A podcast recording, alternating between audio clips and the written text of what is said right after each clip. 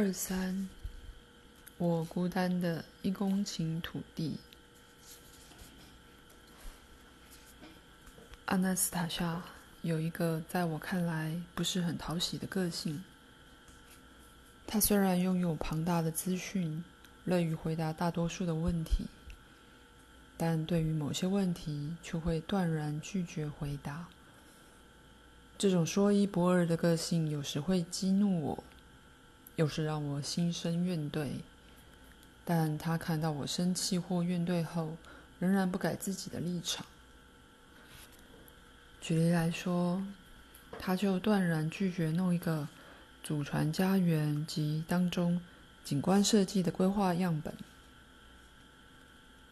这样做是在干扰你的创作，弗拉德米尔，阻碍你的思考运作。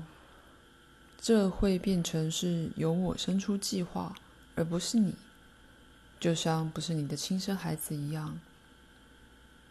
他说完后还提了几个论点，但我后来遇到了一个严重到无法解决的情况，正好与家园的建造有关。我一直在想如何说服阿纳斯塔夏帮忙，或告诉我这个问题无法解决。好让我不去浪费时间。我又试图说服阿纳斯塔夏，希望她不要坚持自己的原则。这次我挑了一个合适的时间。那天阳光普照，泰加林弥漫一股香气。阿纳斯塔夏坐在雪松下，将她的金发绑成辫子。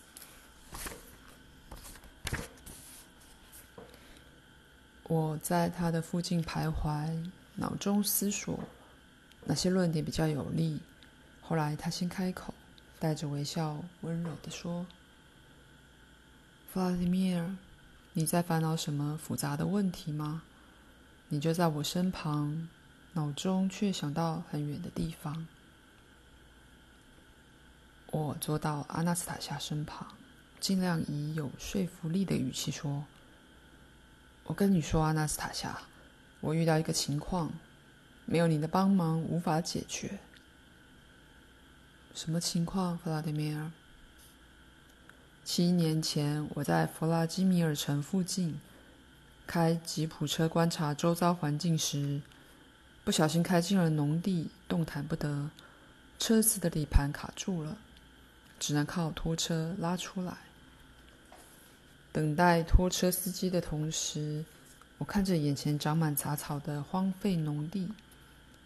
那里还算漂亮，周围有一片综合林，一条小溪流过树林前方，不远处还能看到一座大湖。我当时心想，如果这里是祖传家园聚落，该有多好！大家在这里盖起美丽的房子，栽种花园和菜园，还有铺设正常的道路。一年后竟然成真了，这让我感到不可思议。开始有俄罗斯的冥想雪松丛书的读者取得了土地，建造祖传家园。几位筹办人建议我也取得一公顷土地，我当时也莫名其妙答应了，应该是想支持他们吧。但我后来几乎没去处理那片土地。有时甚至完全忘了它的存在。我只打了两次电话，请人帮我种芥菜籽，改善土质。那里的土壤并不肥沃，只有十五到二十公分深的沃土，底下就是三十公分深的沙层，再来是粘土层。我压根忘了这块一公顷的地，毕竟我有公寓住。近郊还有阿纳斯塔夏，你知道的那间郊外小屋。我在西伯利亚也有地方住。不过我五年后恰好经过当初吉普车卡住的地方，当时只是顺道开过而已。眼前的景象却让我相当震惊。你能想象得到吗，阿纳斯塔夏？奇迹发生了，大湖两边原本。荒废的地方盖了各式各样的房子，有大的，有坚固的，还有非常小巧的。铺着碎石子的车道从马路通到各家房子。村民将湖边废弃的农地分区，建造起祖传家园。我想起当初我在卡住的吉普车旁时，梦想着这一片农地上出现祖传家园，却没想到连湖泊周围的所有农地都有人耕耘了。一座幸福的新俄罗斯小岛，在这片杂草丛生的荒野诞生了。这表示你的梦想有很强的力量，弗拉德米尔，而且是正确的，他们才会接受。现在你亲眼看到梦想正在化为现实，正在发展了。老实说，我五年前在吉普车旁梦想时，应该谨慎一些才对。如果早知道事情会变成这样，当初应该让这个梦想胎死腹中的。阿纳斯塔夏，我没有考虑到一件事情。我从头到尾说给你听，这就是我急需你帮忙的地方。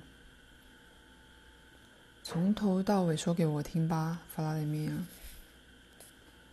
五年后，我在碎石子路上。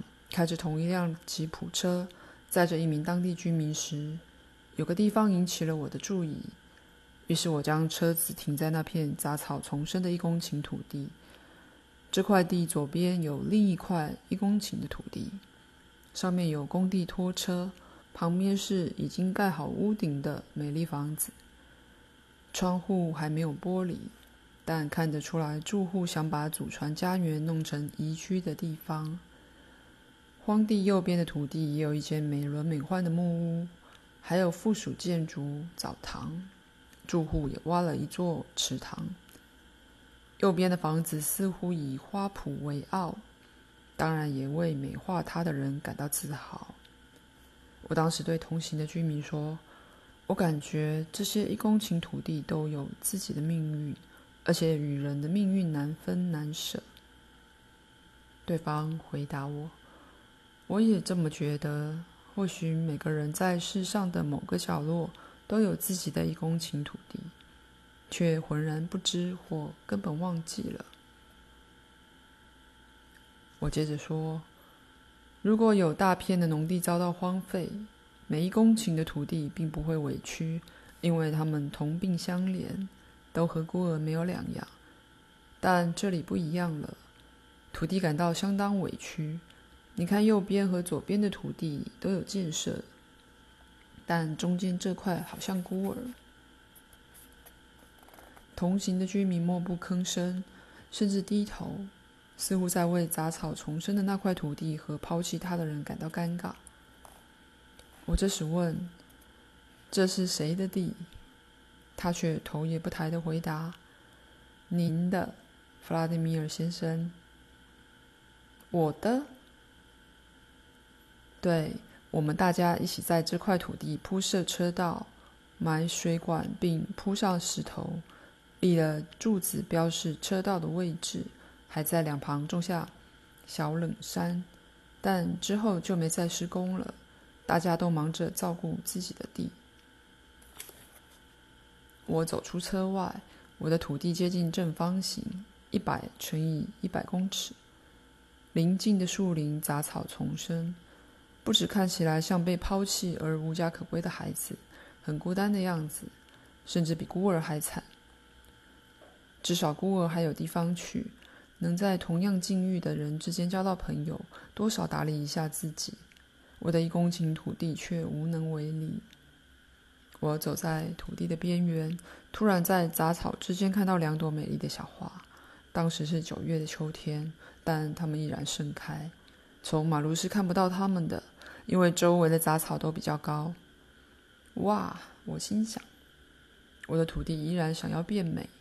天晓得花的种子是怎么到这的，但我的土地滋养了它们，用这两朵小花接触我，像孩子伸手恳求什么一样。我的心中不知为何出现一股无法抵挡的渴望。我想要耕耘这块土地，让它变得不比别人家的土地差，甚至还要更好。我不知道为何会有这股渴望。我没有把这块地当成给家人的祖传家园，只是想让这里的一切变得正确、美丽。我不是一时兴起，而是出现无法抵挡的渴望，要让它变成最好的土地。说不定等它成为全世界最好的土地后，我的孙女们还会被它们吸引呢。我时常在脑中回到自己的土地，在纸上规划不同农舍的位置，还列出应该栽种的植物。我平常忙着与书相关的工作和生活的大小事，但这块土地一直以令人开心的方式刺激我的思考，甚至让我不再烦恼不愉快的问题。说来不可思议，但正是因为这块土地让我克服了许多生活上的难关和心理问题。人与土地之间终究都有一种神秘的羁绊，在这羁绊的背后，有着具生命力的连接。我想让土地变美，想照顾土地的渴望越来越强。你的心中出现很棒的渴望，弗拉迪米尔。我甚至感受到这是一份炙热的渴望，他也会帮你的。他是谁？你的土地。你自己也说了，他以令人开心的方式刺激你的思考，甚至让你不再烦恼不愉快的问题。阿纳斯塔夏，我的土地有个很大的难题，他就像天生有身体障碍的孩子。什么障碍？这些地除了杂草，什么都长不起来，蔬菜也种不了。那里的居民没有正常的菜园，附近有一座两百年的村庄，村民从来没有正常的菜园。那里的沃土层很薄，底下全是粘土。春天经常积水很长一段时间，夏天下雨时也会这样。大多数植物的根无法穿透粘土，就算你挖很深的洞，挖到粘土层，从别的地方运来沃土填满，树木依旧可能会死。粘土坑会在雨季积水，而粘土无法将水排走，造成树根腐烂。弗拉迪米尔，我认为这个情况没有像你说的没有对策。告诉我，当地人对这个情况有什么感受？不气馁吗？是啊，他们不气馁。大多数的人觉得那是他们即将流传数世纪的祖传家园。有些父母来住不久后，甚至要求子女不要将他们葬在公墓，而要葬在祖传家园。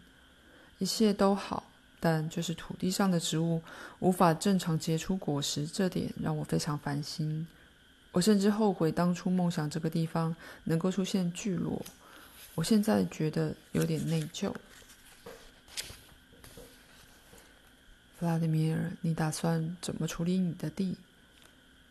我不打算丢下它，我觉得一定会有办法的。我也这么觉得，你应该想办法解决。我想过了，但就是找不到方法，所以才来求你帮忙。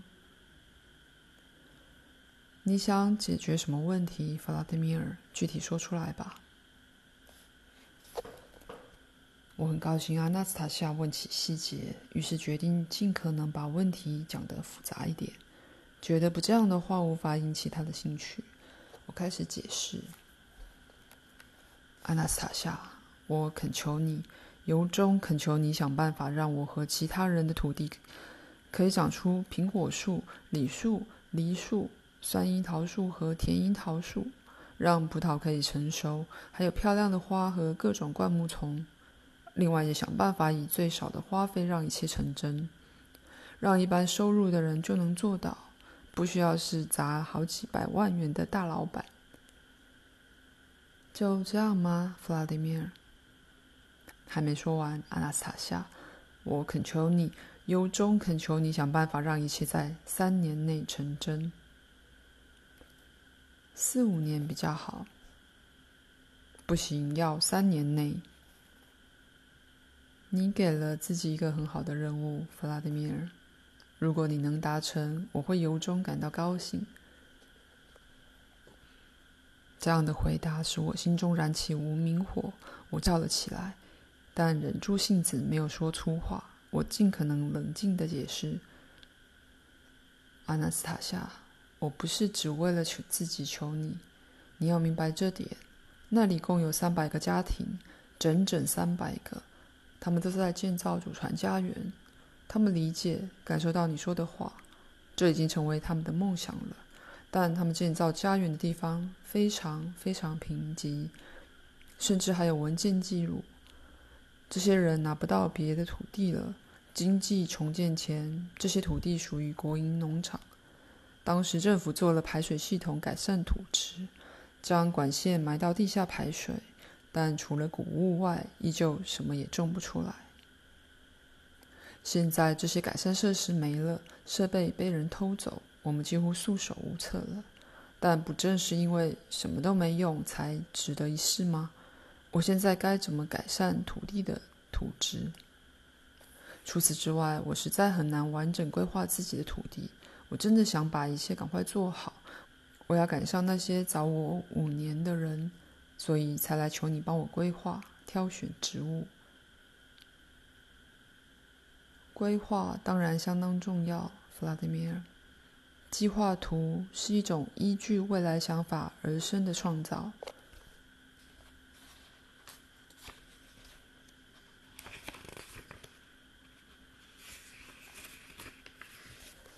有了计划图之后，就会开始实现。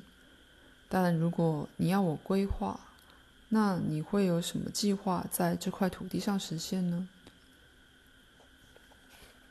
我跟你说，我自己也有规划，但我害怕出错。我其实原本想做一些看似简单的事情，像是有生命的围篱，结果一点也不简单，可以无限的做出改进。但这需要的知识不亚于设计太空船的人，必须知道哪些花会在哪个时期开花，需要哪种土壤，夏天会长到多高，会长出什么花，与其他植物的花如何搭配等数不清的问题。我原本想用土坯盖个什么，但专家说会被雨水冲走。你能想象吗？我要盖个东西，故工人，最后却会成为笑柄。就算出错，弗拉迪米尔，也是你自己的错误，而这个错误会化为现实，所以你才要亲自规划。你当然可以询问别人的意见，但最终决定权应始终在你的手上。弗拉迪米尔，你在春天可以只种一年生植物。等到植物长大后割下来，用它们来改善土质，明年再做一样的事情。我等不及了，我想要快一点，不然又白白浪费一年了。或许你不该这么急的，最好脚踏实地的做好每件事。况且，如果你想在一年内做好所有事，你的植物选择就会变得非常有限。秋天，当所有一年生植物枯萎，有生命的围篱就会没有任何植物，对你失去了魅力。如果把一切做对，你可以得到更多正面的情绪。话虽如此，做事当然还是有捷径的。阿纳斯塔夏瞬间露出若有所思的样子，我以为他在思考怎么走捷径，但他的回答却是这样。